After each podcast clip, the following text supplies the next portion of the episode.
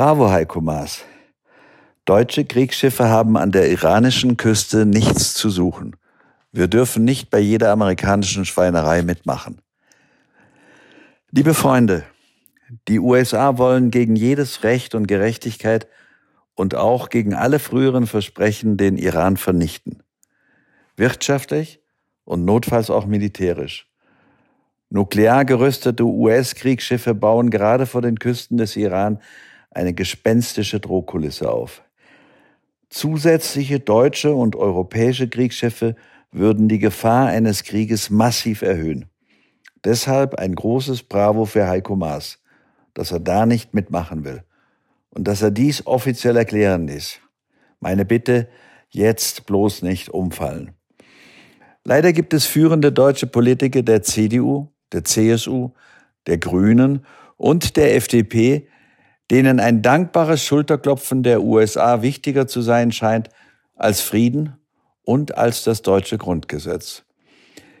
Sie wollen, unterstützt von mehreren großen deutschen Leitmedien, die deutsche Marine zur Überwachung der Straße von Hormus losschicken. Mein Vorschlag an diese Helden, geht selber hin. Vielleicht nehmen euch die Amerikaner oder Briten mit. Wehe, ihr haut ab, wenn's gefährlich wird. Soldaten können auch nicht weglaufen, wenn es knallt. Deutsche Kriegsschiffe oder Flugzeuge vor der iranischen Küste wären ein weiterer Verstoß gegen das Grundgesetz. Das Grundgesetz erlaubt nach Artikel 87a Absatz 2 Militäreinsätze nur zur Verteidigung. Und nach einer äußerst fragwürdigen Entscheidung des Bundesverfassungsgerichts bei einem eindeutigen Beschluss des UN-Sicherheitsrats. Beides liegt nicht vor.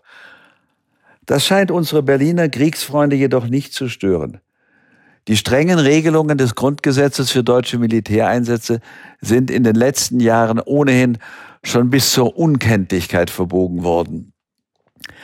Der langjährige Ex-Chef der Rechtsabteilung des Verteidigungsministeriums, Weingärtner, stellte 2018 in einem Zeitungsbeitrag resigniert fest, ich zitiere ihn, Notfalls biegt die Bundesregierung die verfassungsrechtlichen Grundlagen eines Einsatzes zurecht und erhält dazu auch noch die Zustimmung des Bundestages.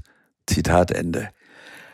In Politik und Medien scheinen nicht wenige bereit zu sein, das Grundgesetz noch weiter zu verbiegen. Sie würden Deutschland gerne zu einem allzeit kriegsbereiten Land machen. Sie wollen eine militärischere Republik. Genau das müssen wir verhindern. Es ist gut, dass SPD und Linke sich dagegen wehren. Ich sage das als Mitglied der CDU. Und dass der deutsche Außenminister sich offenbar für das deutsche Grundgesetz und für Verhandlungslösungen entschieden hat. Lasst diese Frauen und Männer jetzt nicht alleine. Vielleicht noch eine kleine Anmerkung.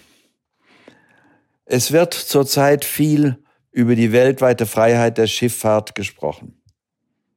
Doch zur weltweiten Freiheit der Schifffahrt gehört, dass jeder die Weltmeere frei nutzen darf, auch der Iran, zum Beispiel um sein Öl zu verkaufen.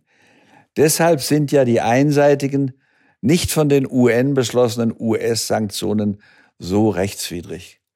Genauso wie die Festsetzung des iranischen Öltankers bei Gibraltar.